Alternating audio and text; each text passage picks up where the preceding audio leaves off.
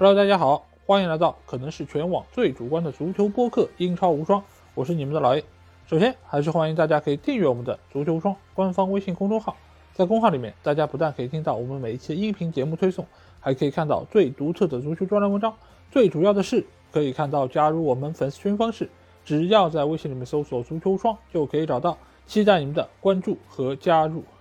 那英超联赛第二十一轮，随着曼联和狼队比赛打完，正式落下了帷幕。同时，圣诞魔鬼赛程也由此告一段落！各大球队在这短短的十天时间里面，是打了三轮比赛啊。其实都是非常辛苦，而且也有非常多的队伍由于新冠的原因，使得他们的比赛被推迟，他们的赛程、他们的训练都由此受到了非常大程度的影响哦。而且各个豪门在最近的几轮比赛中，其实他们的状态也并不是特别稳定。即便是曼城这样的豪门球队收获了连胜，但是他们其实在场面上以及在整个比赛掌控上。其实还是出现了这样或者那样的问题，更不要说一些中游球队，甚至于是保级球队，他们都遇到了各种各样的问题。他们能够挺到最后，打完这几轮比赛，我觉得对于所有的球员以及俱乐部来说，都是一件非常不容易的事情。当然，每个队伍他们的表现也不尽相同。那这期节目我们就会按照比赛的顺序来和大家盘点一下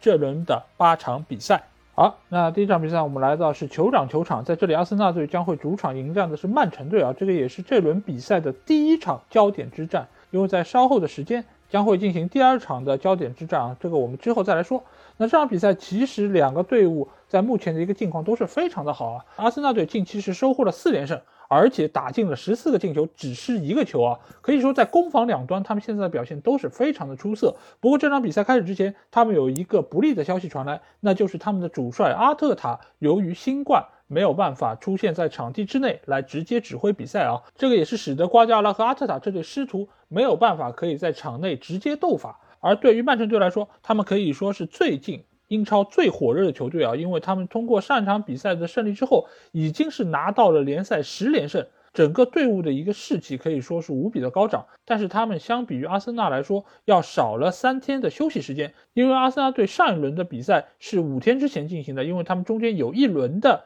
联赛是因为新冠的原因被推迟了，所以他们相当于要比曼城队有更多的休息和调整的时间。所以两个队伍的情况可以说是各有千秋。那我们先来看一下双方的首发阵容。阿森纳队是做出了一个人员上变化，那就是富安健洋复出，替下了上轮比赛出战的霍尔丁。而对于曼城队来说，他们是做出了三个人员上的变化，中场是派出了罗德里，替下了费尔南迪尼奥；而在前锋线上，则是派出了即将去到非洲杯的马赫雷斯，还有斯特林，替下了上轮出战的菲尔福登，还有格里利什。所以这两个球队基本上都是以现在最强的一个阵容来面对对手。那比赛一开场，我们就发现这场比赛真的是打得非常的开放，而且速度也是非常的快。而阿森纳队是借助主场的一个优势啊，在场面上是完全不落下风。而且这轮比赛，阿森纳队有一条边打的是非常的活跃，那就是他们左边路啊，因为这条边他们是坐拥蒂尔尼还有马丁内利两个技术非常好，而且速度也非常快的球员。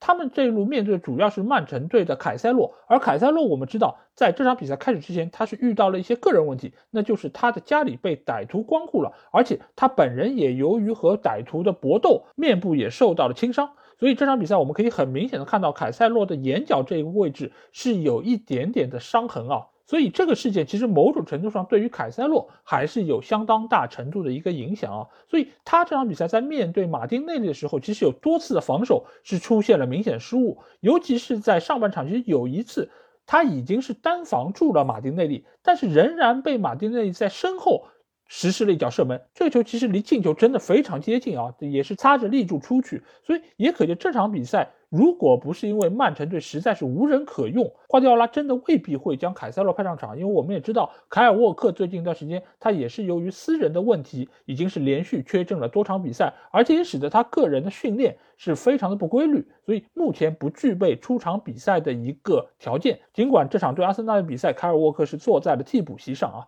那。整个左边路可以说是打得风生水起，而且阿森纳队的第一个进球其实也是来源于他们左边路，蒂尔尼将球扫到禁区之内，后插上的萨卡将球打进。这个球我们可以很明显看出，萨卡是一个机动性能非常强的球员。而这个球之所以曼城队的后卫球员没有对萨卡进行干扰，一个非常重要的原因就是阿克这个球其实已经是稳稳盯住了拉卡泽特，而萨卡则是从拉卡泽特的身后跑上去的。所以对于阿克来说，他根本没有想到萨卡有这么快的速度，而且这么快就能够出现在球运行的这个线路之上啊！所以一切对于曼城的后卫线来说都是突如其来的。所以这个球其实也是打了曼城队一个措手不及。那这场比赛其实有几个非常关键的判罚点，成为了赛后非常重要的争议点。那首先要来说到，就是两个队伍都拿到了一次疑似点球的机会啊。那先拿到机会的是阿森纳队，因为这个球我们可以看到，厄德高是速度非常快的插入到了禁区之内。而埃德森出击的时候，他选择了伸脚铲球，从而将厄德高连人带球一起铲翻在地啊！裁判在看了 VR 之后，并不觉得这是一个点球啊。但其实我们当时在看直播的时候，我就和群里小伙伴说：“我说这个球如果仔细看的话，真的是先碰到了厄德高才碰到球，所以严格意义上来说，这个球应该是一个点球。但是裁判为什么没有判？我个人觉得有两个原因，一个原因是。这个球其实是发生在比赛的早期，如果在这么早就判罚点球的话，可能会对场上的平衡形成影响。当然，最主要的一个原因还是在于这个球其实是非常模糊，就是你很难看清到底是先碰到了球还是先碰到了人。所以裁判组本着息事宁人的一个态度，将这个球就放过了。但其实对于阿森纳队来说，这是非常大的一个伤害。不过之后，阿森纳队先取得了进球，我相信裁判组可能心理上也不会有那么不安啊。但是到了下半场，我们也可以明显看到，也就扎卡在禁区之内送给了曼城队一个点球。这个点球，裁判在看了 VAR 之后，却是判给了曼城。这个球，我个人觉得，如果裁判去看 VAR，那一定会判，因为扎卡在禁区内的动作非常非常的明显，而且我们也可以看到，这个球贝尔纳多席尔瓦他在倒地的那一瞬间。扎卡的手还没有松，所以裁判看到这一幕一定是会判点球的。当然，从我们球迷的角度来看，这个球贝尔纳多·席尔瓦一定是有演的成分，因为从之前扎卡的防守动作来看，他这个摔的动作其实是非常刻意的，而且即便扎卡是有拉球衣的一个动作，但其实这个力和贝尔纳多·席尔瓦倒的这个方向也是不一致的。但不管怎么说。你的动作已经做出，而且是如此明显，裁判就不可能视而不见。所以这个点球，我觉得判的是没有太大的问题。只是阿森纳队上半场那个点球也应该要判。所以在经过了一来一去之后。曼城队将比分扳平，但是比赛仍然是朝着比较利于阿森纳队的一个情况在发展。因为我们也说到，阿森纳队的球员要比曼城的球员多休息了三天，所以他们在体能储备上显然是要更加出色的。但就在这个时候，出现了一张红牌，这张红牌可以说是直接决定了比赛最后的走向啊！因为这个红牌的来源主要是加布里埃尔在之前抗议曼城那个点球的时候，有一些过激的行为，是和曼城队的一些球员扭打在了一起，所以裁判给了一张黄牌以示警告。但在之后的比赛中，他又由于阻拦了热苏斯的一次突破，实施了一个战术犯规，拿到了第二张黄牌，由此被罚下场啊。所以阿森纳队在这场比赛中，其实是由于各种各样的一些小问题累加到最后，使得他们面临了一个非常被动的局面。当然，中间裁判是起到了非常不好的一个作用，就是他们没有非常公正的来判罚每一个争议点。而且在很多时候，他选择的是以出牌这个形式来息事宁人。但是我们也知道，很多时候你如果只是贸然的出牌，其实未必能够压下球员心中的怒火啊。尤其是你是一个争议来掩盖另外一个争议的时候，场上的一个动作，包括各方各面的一个火气就会越来越大。而之后曼城坐拥多一个人的优势，也某种程度上弥补了他们体能不足这样一个劣势。所以在比赛的最后阶段，他们依靠罗德里在禁区里面的一个抢射。将比分反超，从而二比一赢得了这个比赛啊！这个球其实罗德里打进之后，他本人也是显得非常的兴奋。为什么会兴奋？就是曼城知道这场比赛赢下来真的非常非常的不容易，而且罗德里之后也是来到了阿森纳的球迷区去庆祝，甚至于是有一点点挑衅的意味。所以迎接他的一定是整个看台的宗旨。不过这一切对于曼城队来说都无所谓了，因为他们赢下了这场比赛。但是对于阿森纳队来说，我作为一个中立球迷，我要在这里向他们送上我的掌声，因为他们在这场比赛中的一个表现，值得所有人给他们送上最真诚的敬意啊！这场比赛我们可以看，尽管阿特塔并没有在场边指挥，但是他的每一个布局、每一个应对都是非常准确的。针对到了瓜迪奥拉的这套战术体系。因为如果说现在整个英超联赛谁最熟悉瓜迪奥拉的战术，那一定就是阿特塔。所以整场比赛，阿森纳队的三条线其实都对于曼城的球员有非常好的限制，而且这场比赛曼城队他们很多球员的状态可以看得出是相当一般的。而反观阿森纳队这边，他们所有球员都是三军用命，而且也是展现出了自己最好的一个竞技状态啊！如果不是马丁内利几次射门准心欠佳，或者说他没有把握好，阿森纳队完全可以在上半场就取得两球以上的领先。但是不管怎么说，我觉得曼城确实是配得上一个。争冠球队该有的样子，而且我觉得他们已经是展现出了某种程度的王者之气啊！因为说一个球队能够具备拿冠军的实力，一定是在局面有利或者不利的情况下都能够将比赛赢下来。而这场比赛对于曼城来说，就是在一个极端不利的情况下获得了比赛胜利，所以冠军的奖杯已经在朝着他们招手。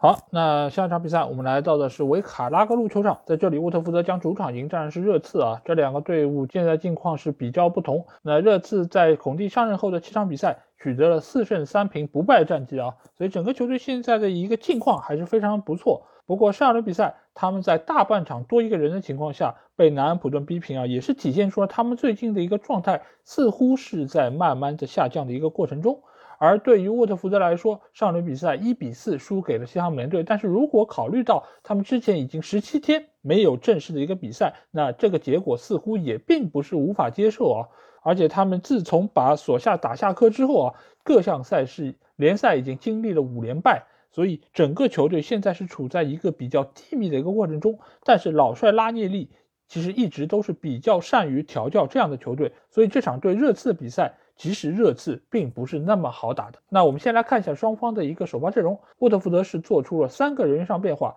后防线上的主力埃孔重新出场，替下了受伤的费门尼亚；而在中场则是派出了洛萨还有塞马的组合，替下了图凡还有库乔埃尔南德斯。而对于热刺来说，他们只做出了两个人上变化，那就是中场的斯基普重新出场，替下了上轮出战的哈里文克斯；而在锋线上则是派出了小卢卡斯。替下了德莱阿里。那比赛一开始，显然热刺是状态更为好的一个球队啊，因为沃特福德我们说到他之前的一个竞技状态是比较的一般，尤其是整个球队其实现在还在一个慢慢恢复的过程中，所以他们可以给到热刺队的威胁，其实往往是来自于个人的一个单兵能力啊。那这场比赛其实丹尼斯以及约书亚金也确实是创造出了一些机会，但是这个数量实在是非常有限，而整体球队的一个进攻实力还没有被完全激发出来。而对于热刺来说，这场比赛他们是处在一个碾压级的表现之中，但是整个球队一直在临门一脚上，似乎还是欠了一些火候。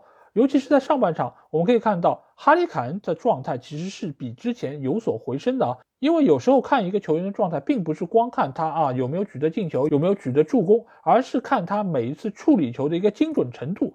反而是能够更加准确的找到他的一个状态是否良好，因为这场比赛我们可以看到，哈里凯恩在几次接球的时候，他这个处理球的动作其实非常科学的，而且准确度也是相当高的，所以可见现在哈里凯恩其实他的状态是在慢慢回升的一个过程中。尽管这场比赛他确实也是错失了相当多的机会啊，比如说上半场他就有一脚面对对方门将的射门，居然直接将球打偏出界啊，这个其实对于他这个级别的。前锋来说是相当不应该的。那如果说到这场比赛热刺表现比较失常的球员是谁？那我肯定会给到孙兴民一票啊。因为尽管大家会说，哎，孙兴民不是在最后时刻助攻桑切斯破门得分吗？他有过一个助攻啊，你还说他状态不好？因为我们可以看一下孙兴民这场比赛，他其实有多次的接球，包括他的射门，其实是有失水准的。当然，并不是说韩国天王的水准有多差，只是相比于他该有的一个状态来说，这场比赛并不是处在一个特别好的位置，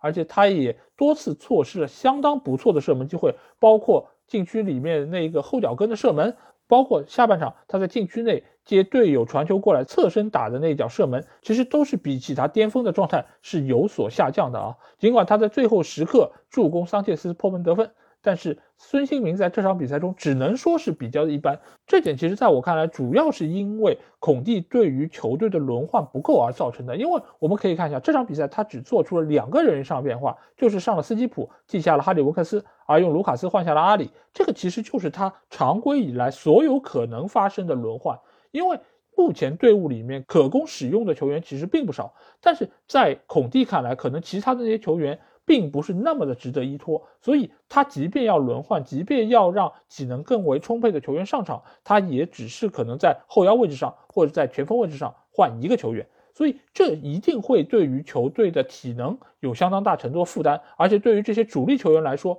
他一定会在之后的比赛中越来越疲劳，状态也会越来越差。这个其实也是我对于孔蒂带队非常大诟病的一点啊，因为他无论在之前切尔西还是在国米，其实他都有这样的一个毛病啊，就是喜欢盯着一批人狠命的用，因为在他看来，只有符合他战术体系的这些球员，他才愿意给他们出场机会，但是。这样的副作用其实就是在于这些主力球员的体能会越来越差，这样的话，他们某种程度上在场上所表现出的状态，可能反而还不如体能充沛的替补球员。所以，孔蒂在我看来，离顶级教练最大的一个差距，就是对于人员轮换的一个使用方面啊。因为你可以看到，不管是瓜迪奥拉还是以前的温格或者福格森，他们其实非常大的一个特点就是没有不能用的球员。所有的球员只要在队内，他能够为球队全身心的付出，我就能够给你匹配适合你的战术打法以及你的位置。所以这才是一个优秀教练该有的一个水准。而对于孔蒂来说，他这么做的一个直观的后果就是，你除非放弃几条战线。其他的杯赛或者说是欧战你就放弃了，我就只主打联赛。那在这样的情况下，他的体能分配可能是够的，但是。这对于热刺这样的一个俱乐部来说，显然第一个赛季还可以接受，但是在之后，我觉得列维一定会慢慢的失去耐心，而且对于队内的一些替补球员来说，我觉得他们没有办法能够拿到充足的出场机会，他们也一定会寻求转会离开球队。所以这种用人方式啊，我觉得还是值得商榷。而且我们也可以看到，热刺现在的状态可以说是越来越差。为什么这么讲？尽管这场打沃特福德比赛，他们在场面上是占据绝对的优势，但是真正能够威胁到对方球门的机会是比较有限的，而且下半场大多数射门其实都来源于远射，这个其实很难能够对于沃特福德有有效的一个威胁。而且这场比赛巴赫曼的一个表现也非常的出色，所以整场比赛我看下来，我真的觉得看上去热刺你是围着对方的防线在围殴，但是整体的效果是很一般，而且整个场面看上去真的让球迷有一点点昏昏欲睡啊，所以。对于目前这个热刺队，不但比赛打得不怎么好看，而且收效也是比较的勉强啊。不过好在经历了圣诞魔鬼赛程之后，整个球队能够得到一些休息和调整机会。我相信孔蒂也会借此机会，让整个球队的球员能够更多的进行休整，从而迎战之后非常密集的赛程啊。不过不管怎么说，热刺这场比赛拿到三分，对他们仍然是非常的重要，而且也能够使得他们仍然存在进入前四的一个可能性。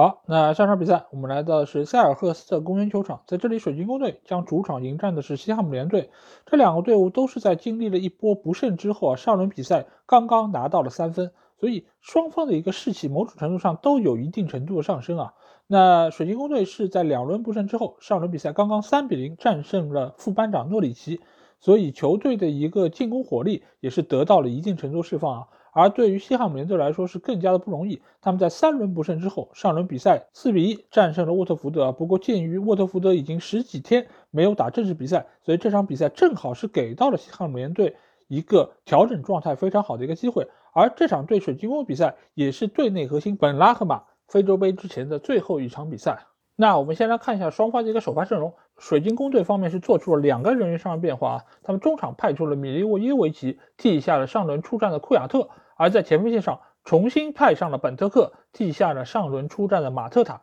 而对于西汉姆联队来说，他们迎来了一个非常关键的球员复出啊，那就是中场的赖斯，他替下了上轮出战的老队长诺布尔。所以这个对于西汉姆联队的一个帮助是非常巨大的。那比赛一开始，我们就可以看到两个队伍其实打得非常开放，而更早占据主动的则是西汉姆联队啊。因为这场比赛他们的三条线相对来说是非常齐整的，而且竞技状态好像也要比水晶宫队更胜一筹啊。尤其是他们边路的本拉赫马，由于这场比赛是他去非洲杯前的最后一场，所以他也将自己最好的一个状态展现在了这场比赛中。第一个进球其实就是来源于他助攻安东尼奥的那次射门啊，那这个球其实我们可以看到他的落点非常的准确，而且也是正好越过了对方的中后卫的头顶，给到了后插上的安东尼奥。安东尼奥不负众望，将球铲入了球门，为西汉姆联队先拔头筹啊。不过在这个进球发生之前，整个西汉姆联队的一个进攻火力已经是显示出了相当不错的状态哦。只是对方的门将瓜伊塔显示出了相当好的竞技状态，因为我们知道瓜伊塔是一个比较著名的神经刀门将，如果他发挥出色的话，可以说是一人当关，万夫莫开。但是如果遇到他状态低迷的时候，他又可能会送出各种各样让人意想不到的奇异失误啊。但是这场比赛正好是遇到了他状态比较好的阶段，因为他在比赛的刚开始阶段。就以一个三连扑惊艳全场啊！那个球其实非常体现他个人能力，因为他不但是近距离的扑出了对方安东尼奥的射门，而且他是坐在地上扑出了本拉赫马的一个补射啊！这个其实也是需要他有非常快的一个反应速度，以及非常良好的一个腰腹力量。但是俗话说啊，双拳难敌四手啊！即便瓜伊塔有如此好的一个竞技状态，但是仍然没有办法能够抵挡西汉姆联队。挥上来的第二个、第三个，甚至第四个拳头啊！因为这场比赛除了本拉赫马还有安东尼奥有相当不错的状态之外，另外一个西汉姆联队的球员其实也在这场比赛中有相当优异的发挥，那就是他们的兰奇尼。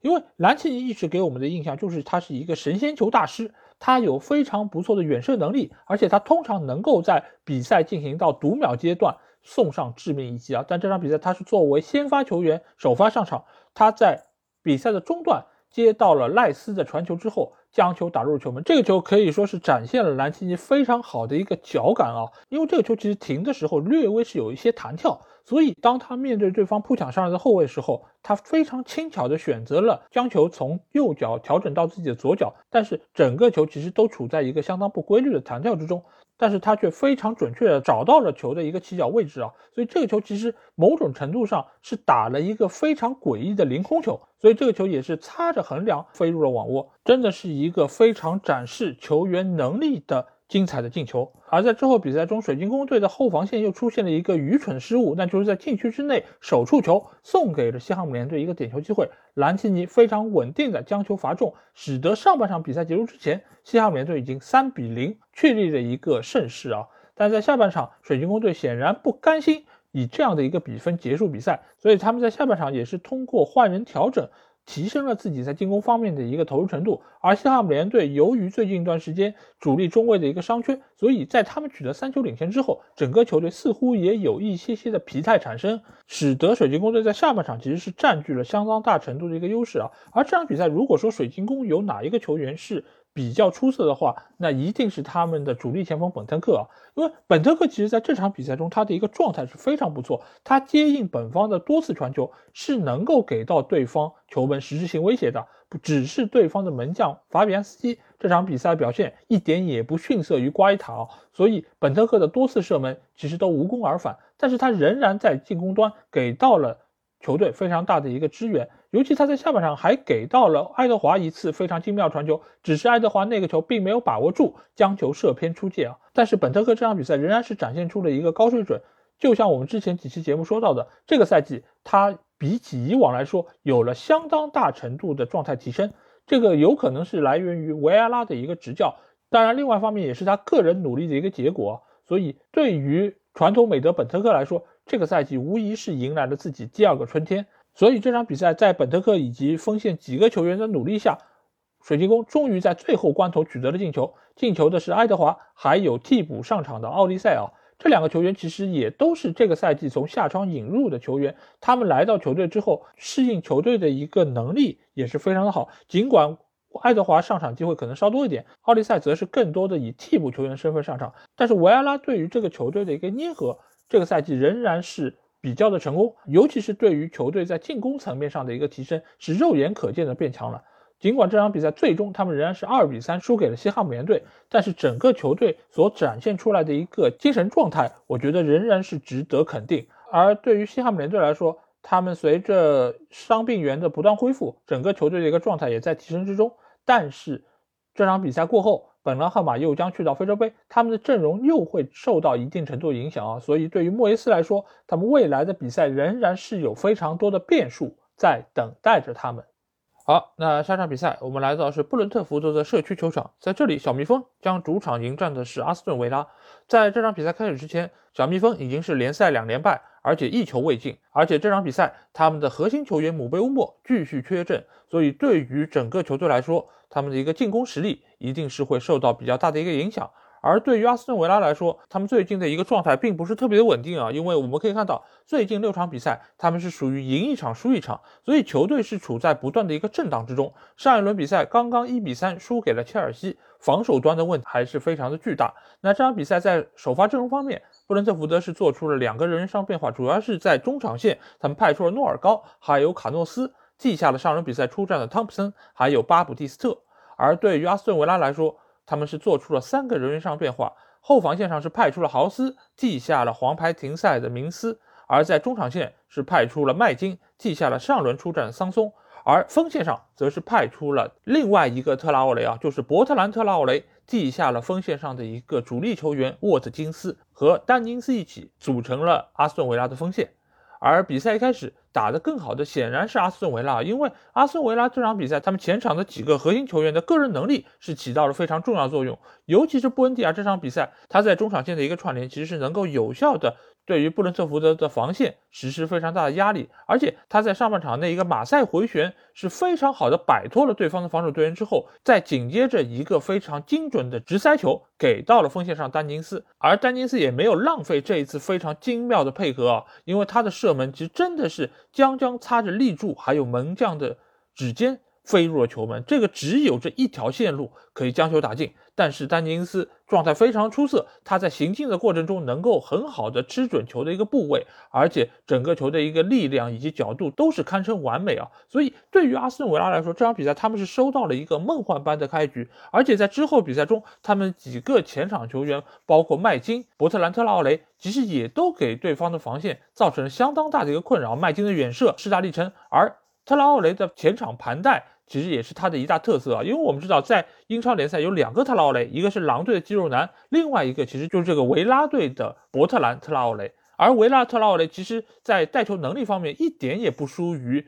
狼队的阿达马特拉奥雷。只是对于整个维拉体系来说，它的这个特点并不是特别重要，而且可能所使用的场景也并不是特别丰富，所以这个伯特兰特拉奥雷更多的时候是出现在球队的替补席。不过这场比赛他拿到首发出战机会，表现仍然是非常不错。但是随着比赛的推进，我们可以看到整体性更加好的布伦特福德是慢慢展现出了他们个人能力。而这场比赛，小蜜蜂替代姆贝乌莫出场的球员仍然是他们的前锋维萨哦。维萨这个球员，我们知道他出场时间尽管非常有限，但是一旦他能够出现在场上，他经常可以给我们奉献出神来之笔啊。因为之前对利物浦那场比赛。就也就是他打进了最后一个进球，将比分定格在了三比三。而在很多的杯赛上，也是依靠维萨的一个非常神奇的发挥，才能够使得布伦特福德更进一步。那这场比赛他被派到了主力前锋这个位置上，仍然是不辱使命啊，因为他在上半场结束之前。就已经将比分扳平。那那个球，我们可以很明显的看到他个人能力的一个体现啊，因为他从边路的位置能够内切进来，摆脱了豪斯的防守，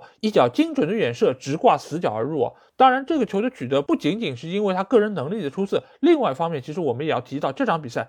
阿斯顿维拉一个非常重要的败笔啊，那就是豪斯的出场，因为由于明斯这场比赛没法出战。所以使得这场比赛不得不派出豪斯这样一个球员。豪斯他作为一个高大型的中卫，他的头球能力非常强，他的身体也非常强壮，但是同时带来的就是他比较薄弱的脚下能力啊。因为我们可以发现，很多时候他的转身很慢，而且他也很难能够跟得上那些灵巧型的前锋。而维萨个人特点相比于伊万托尼来说，他的脚下更为灵活，而且他的射门动作非常的小，频率也非常快，所以。豪斯对于他的防守显然是很难跟得上，而这个球维萨就是摆脱了豪斯的防守，而另外一个中卫球员孔萨没有办法可以很及时的封堵上来，给到了维萨一个从容起脚的射门机会，也最终造就了这个进球。所以这场比赛豪斯的上场其实可能是最终阿斯顿维拉失利非常重要的一个原因，因为我们也可以看到下半场布伦特福德打进的第二个进球，其实也是从豪斯。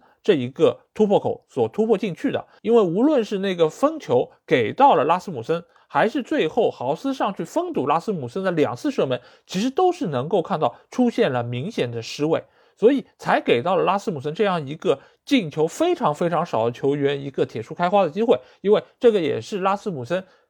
职业生涯的第二个进球啊！踢球踢到现在只进过两个球，而且这个也是他在布伦特福德打进的第一个进球，所以可见这场比赛豪斯的出场对于阿斯顿维拉的防守线是多大的一个灾难啊！当然，另外一个小蜜蜂能够逆转不得不提的方面，那就是他们恐怖的主场啊！因为我们已经多次提到过布伦特福德社区球场这样一个小而美的新球场，因为这个球场是一九年刚刚投入使用的，所以是一个相当崭新的球场。但是它本身的一个上座率并不是特别高，一万多人、两万左右。所以使得整个的球迷的声浪可以聚集的非常的充分，而且本身这个观众席和球场之间距离就非常近，所以每一个来到这个球场作战的客队，其实都会受到当地球迷非常特别的照顾。包括我们之前说过的阿森纳队来到这里也是零比二脆败，所以但凡你如果不是一个实力特别强的对手来到这个球场，我觉得都要引起十二分的注意。所以在收获了这场比赛之后，布伦特福德终于可以得以喘息，而且距离姆贝乌莫重返球场其实也已经非常近了。所以在未来的一段时间里面，小蜜蜂的一个状态可能会呈现一个上扬的势头。而对于阿斯顿维拉来说，现在的一个问题其实还是很大，因为你看到他们的表现其实不稳定的，尤其是在后防线方面，他们的问题还是非常巨大。但是随着明斯的回归，我觉得他们还是能够在原有的基础上有所提升啊。毕竟他们的风险其实已经某种程度上被激活。如果沃特金斯可以回到阵中，那搭配这场比赛表现非常出色的丹尼金斯，我觉得他们在进球方面的问题应该还不是特别的巨大。而且前场几个球员的个人能力，包括他们的全面性，其实都是非常不错。布恩迪亚、丹尼金斯其实都是属于那种能传能射又能带的球员，再加上沃特金斯的抢点能力，其实他们的进攻应该不会有太大的问题。所以问题其实还是出在了防守端。这对于杰拉德这样一个新人教练来说，仍然会是一个非常大的考验。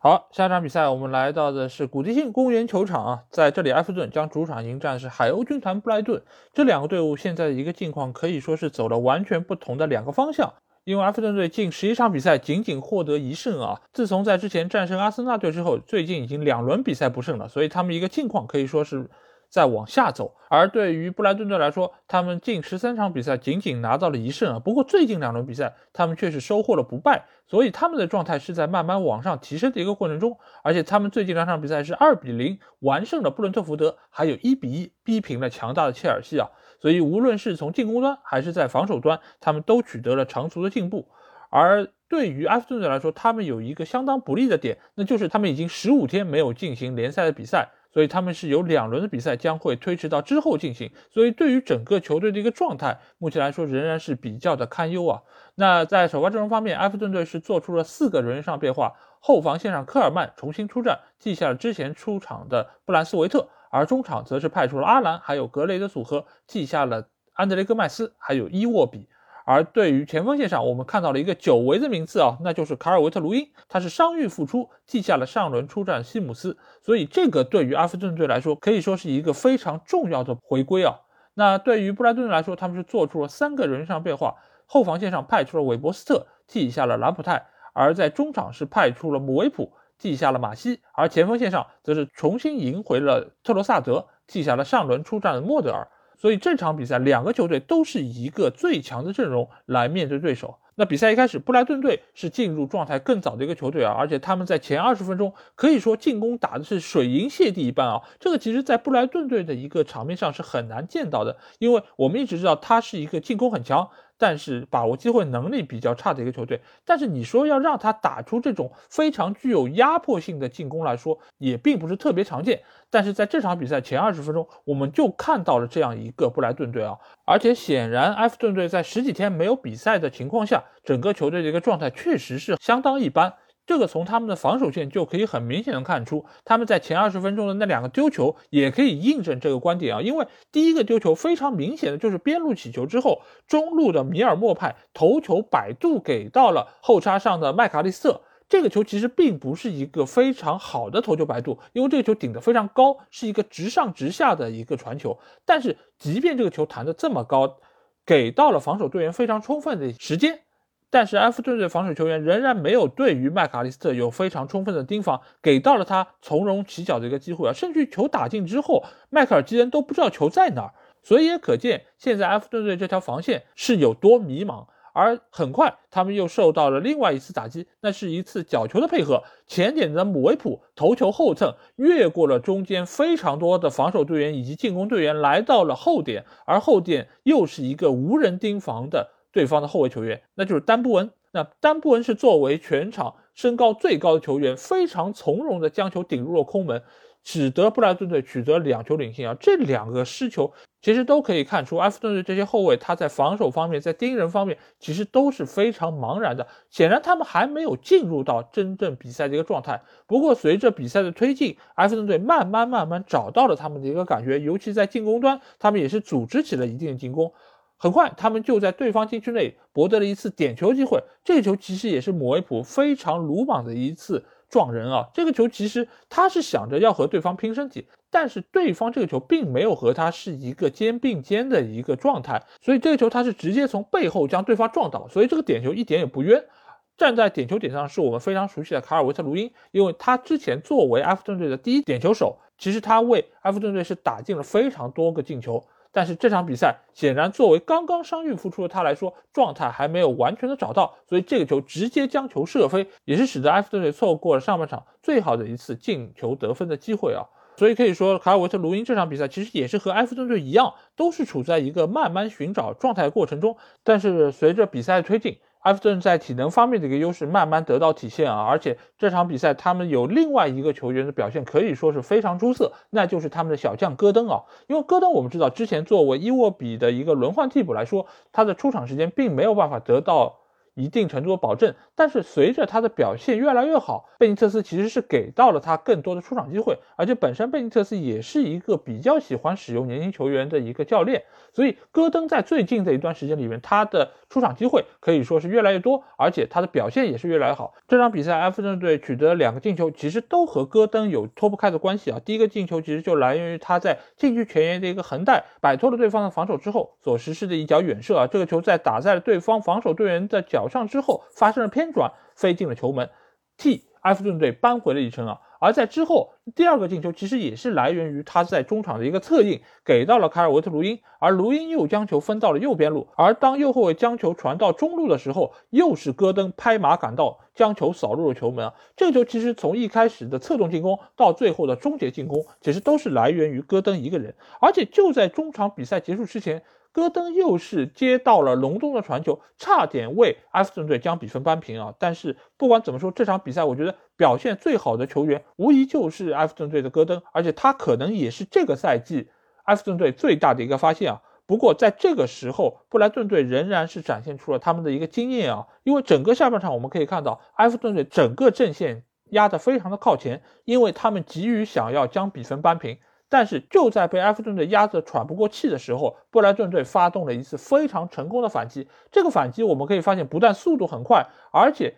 在射门的精准度上，麦卡利斯也是做得非常好。但是我觉得做的最好的一点，其实在于姆维普的一个传球，因为这个球姆维普其实在禁区之内他是可以自己选择射门的，但是他看到了麦卡利斯在禁区弧前有更好的射门得分机会，所以这个球他非常适时的将球回拨给了麦卡利斯特。而麦卡利斯也并没有挥霍队友的这样一个慷慨的传球，非常刁钻的将球打入了死角，也在这个时候稳定住了局势。尽管最后又被阿弗顿队追回了一球，但是也使得布莱顿能够在最近三场比赛里面赢下了第二场比赛。这可以说是球队的经验，也可以说是波特的一个调教，使得整个球队面对压力的时候可以适时的做出调整。我觉得这是教练对于球队调教。成功的一个案例啊，而对于贝尼特斯来说，这场比赛又输球了，他身上压力可以说是越来越大。但是对于阿斯顿队来说，在现在这个档口炒掉他是一个正确的选择吗？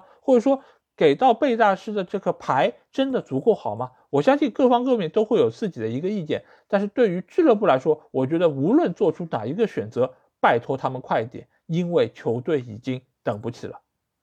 好，那下场比赛我们来到是埃兰路球场，在这里利兹联将主场迎战是伯利队啊。那这两个队伍现在情况可以说是一个比一个差。一方面，利兹联队已经是联赛三连败，失了十四个球，上轮比赛又是一比四脆败给了阿森纳队啊，整个球队的一个境况是非常糟糕。但是比这个更糟糕的，可能是他们已经十四天没有进行比赛，他们也是有两轮的比赛将会延期到之后进行，整个球队处在一个风雨飘摇之中。而伯利队也并没有好到哪去，因为他们已经联赛六轮不胜，上一轮比赛刚刚一比三输给了曼联啊！而且从比赛场面上来看，他们也是没有表现出任何有竞争力的地方，所以整个球队现在状态也是比较一般。我们先来看一下双方的一个首发阵容，利兹联队做出了两个人上变化，后防线上是派出了迪格瑞伦特替下了德拉梅，而在中场则是派出了费尔波替下了上轮出战的小将格尔哈特。而在伯利队来说，他们没有对阵容做出任何的轮换啊，因为他们在打曼联这场比赛之前也有十九天没有进行任何的比赛，所以球队的一个体能状况还是非常的不错，而且他们本身板凳深度也并不是特别的好，所以他们没有对阵容有任何可以变化的地方。而比赛一开始，我们就可以发现啊，占据主场之力的利兹联队显然是进入状态更早一方。当然，他们在实力方面也是要比伯恩利来说更加出色一些啊。尤其他们还是有几个不错的前场球员，比如拉菲尼亚，这场比赛他的状态可以看得出非常的出色，因为他曾经在中场有一脚吊射，也是将将高出了横梁，显示出他这场比赛的一个脚感还是非常不错。而且这场比赛，伯利队防守可以说仍然是处在一个混乱之中啊，因为替补波普出战的亨内西连续第二场比赛出现在了首发阵容之中，而他的一个状态，我们从他的扑救中就可以看出，他已经显得非常的老迈，移动的步伐也是很慢，爆发力以及他的一个扑球动作都退化的非常严重啊，因为一些比较容易的球都能够产生脱手的一个情况。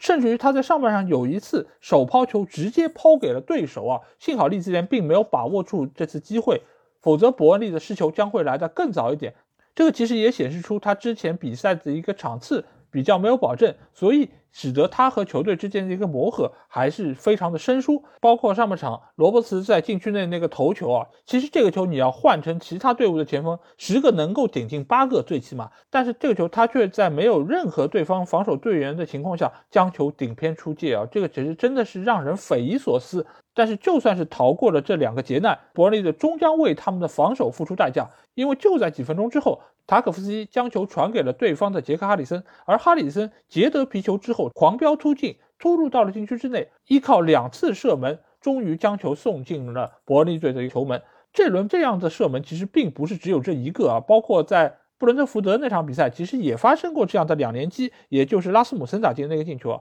这种球一旦能打进，只能说明一个问题，就是对方的防守队员出现了非常明显的失误。因为你在对方第一脚射门被门将扑出的情况下，你居然还没有贴到对方的进攻队员身边，能够对他的射门实施干扰，让他能够从容的，能够让他非常从容的打第二下。这个其实本身就是防守队员的一个失职啊。所以在中场休息的时候。伯恩利队不得不派出了他们的核心前锋科尔内啊，因为我们知道科尔内之前一段时间由于受伤，所以他一直没有得到出场机会。但是在这个时候，球队如此艰难情况下，肖恩戴奇已经等不了太久了，他一定要把科尔内派上场。而且科尔内上场之后的效果真的是非常明显，因为伯恩利队在下半场开场没多久就拿到了一个任意球机会，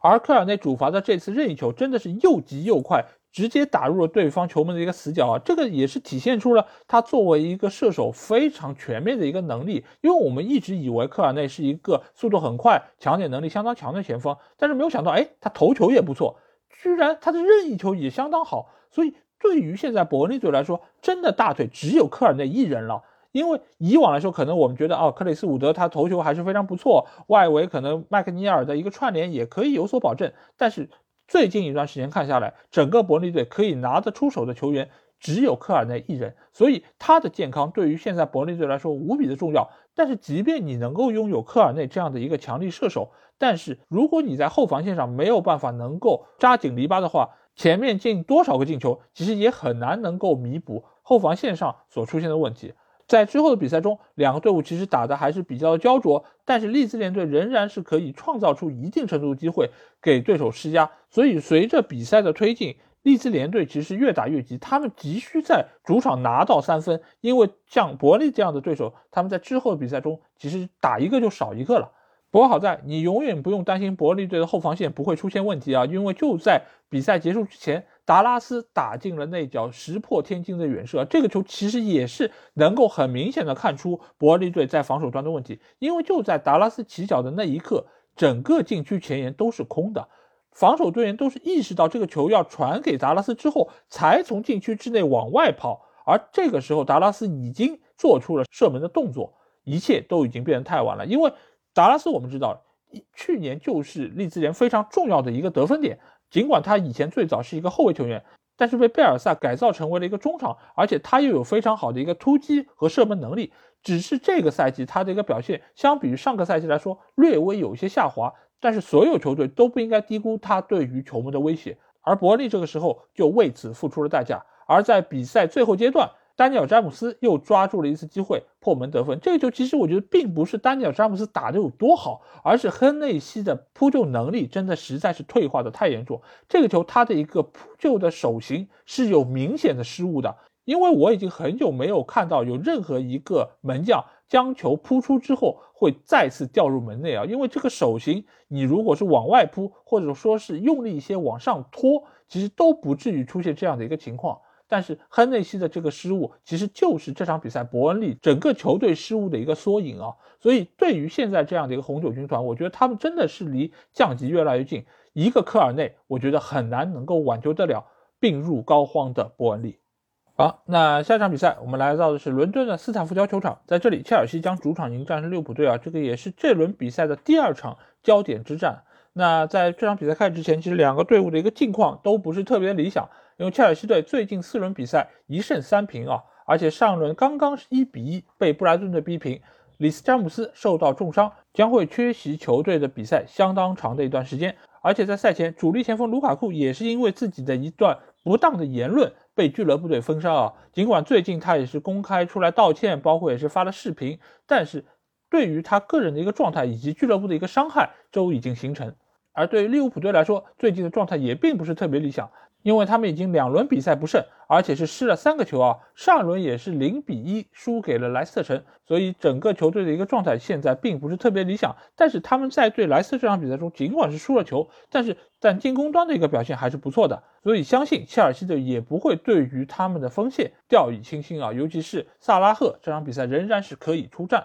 那我们来看一下双方的一个首发阵容，在切尔西方面，他是做出了五个人上变化，后防线上是重新启用了蒂亚戈·席尔瓦，还有查洛巴，替下了上轮比赛受伤的里斯詹姆斯，还有克里斯滕森，而在中场则是派上了坎特，替下了若尼奥，前锋线上派上了普利西奇，还有哈弗茨的组合，替下了奥多伊，还有被封杀的卢卡库啊，而在利物浦方面，则是做出了三个人上变化，主力门将阿里松因为新冠阳性，所以无缘这场比赛。替补门将卡莱赫首发出战，而在后卫线上则是派出了科纳特替下了也是新冠阳性的马蒂普出现在了场上，而中场派出了老将米尔纳替下了张伯伦，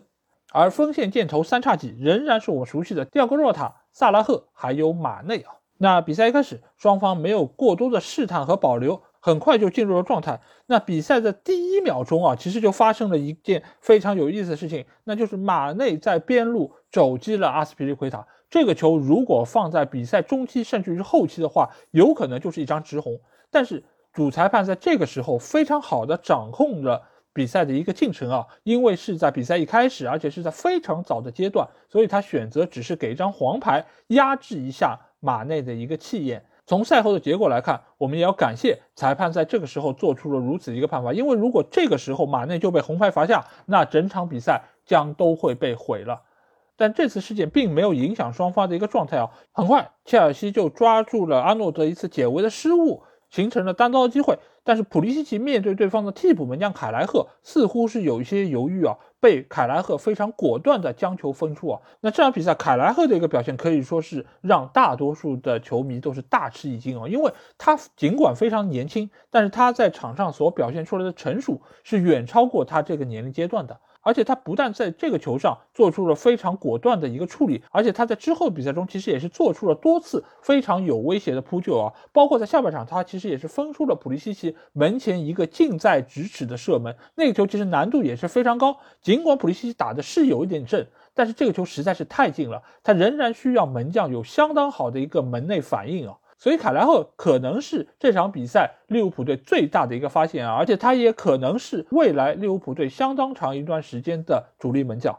而逃过一劫之后，利物浦队则是发动了他们的反击啊。先是马内抓住了对方小查洛巴的一次失误，为利物浦队首开纪录。这个球其实我们不得不说一下，小查洛巴作为一个年轻的后卫球员，最近的失误确实有点多，尤其是当他打到中路这个位置的时候，他的一个位置感。确实是限制他有更好发挥的一个短板啊。那这场比赛他在这个球之前其实已经奉献过一次失误，但是这次失误显然是更加离谱的，因为他用头处理了一个非常低位置的球，这个球本身就非常别扭，而且他还没有处理好，所以给到了马内断球成功的机会。马内面对门迪啊，非常轻松的将他晃过之后打空门得手，为利物浦队先拔头筹。很快，利物浦队又发动了他们非常经典的一个进攻套路啊，那就是阿诺德直传给到了萨拉赫。这个套路在这半个赛季，其实利物浦队已经屡试不爽，打进了非常多的进球。而这次在面对切尔西防线的时候，这个套路又是获得了成功啊，因为阿诺德一脚三十多米的长传，直接找到了萨拉赫，萨拉赫突入到了禁区之后，轻轻松松的晃过了防守能力一般的阿隆索。直接面对门迪啊，这个球他选择打近角，这样的射门方式，这个赛季萨拉赫也已经打进过最起码两个进球，所以现在萨拉赫的一个进球状态可以说是非常的出色，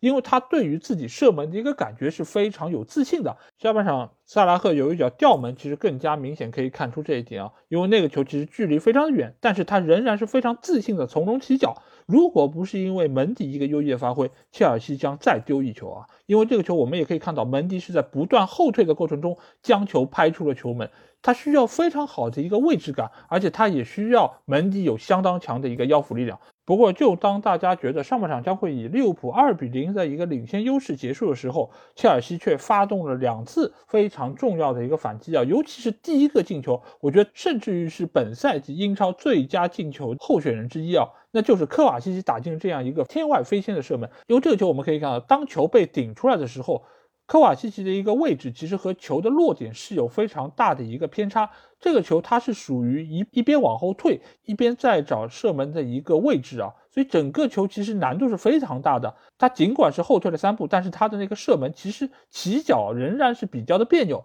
但是他却非常好的找准了球的一个位置，最终将球打入了一个死角。这个球对于整个切尔西来说可以说是打了一针强心剂啊，因为在整个上半场，其实切尔西打的都是非常憋屈的，无论是从他们失误丢掉那个球，或者说整个防守端出现的问题，以及在进攻层面上，其实普利西奇的表现都是非常的一般。如果不是无人可用，我相信图赫尔可能都未必会派上这样状态的普利西奇啊。但是这个球其实给到整个球队的一个提振是非常明显的，而且也在中场比赛结束之前，普利西奇把握住了一次单刀球机会，将球射入门内啊。这个球其实也算是给他这场比赛一个糟糕的状态挽回了一些些面子啊，也让切尔西在最短时间里面将比分扳平，使得双方又重新回到了同一起跑线上。而到了下半场，尽管双方的进攻仍然是你来我往，但是两队都不同程度的受到了体能的一个困扰，因为。这两个队伍我们也知道，他们的这个阵容最近都受到了非常大程度一些影响，而且也是经历了圣诞魔鬼赛程多场比赛的一个煎熬，再加上上半场双方的一个比赛节奏都是非常的快，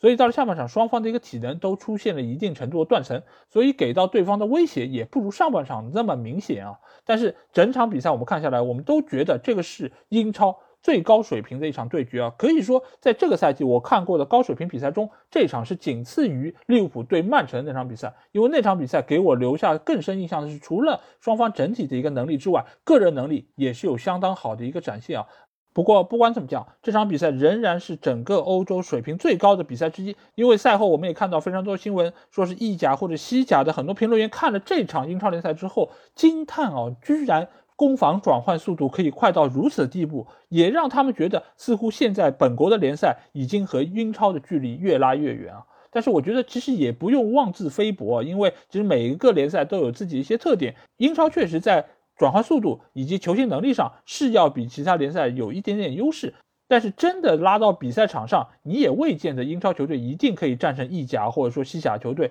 所以这也就是足球有魅力的一点啊。但是不管怎么说，我觉得作为现在整个欧洲足坛的一个流量核心也好，或者说球员核心，或者说是经济的核心，英超联赛无疑是一个不可忽视的存在。而且英超的一个发展趋势也是直接影响到了世界足坛的一个发展趋势，所以如此英超怎能不爱呢？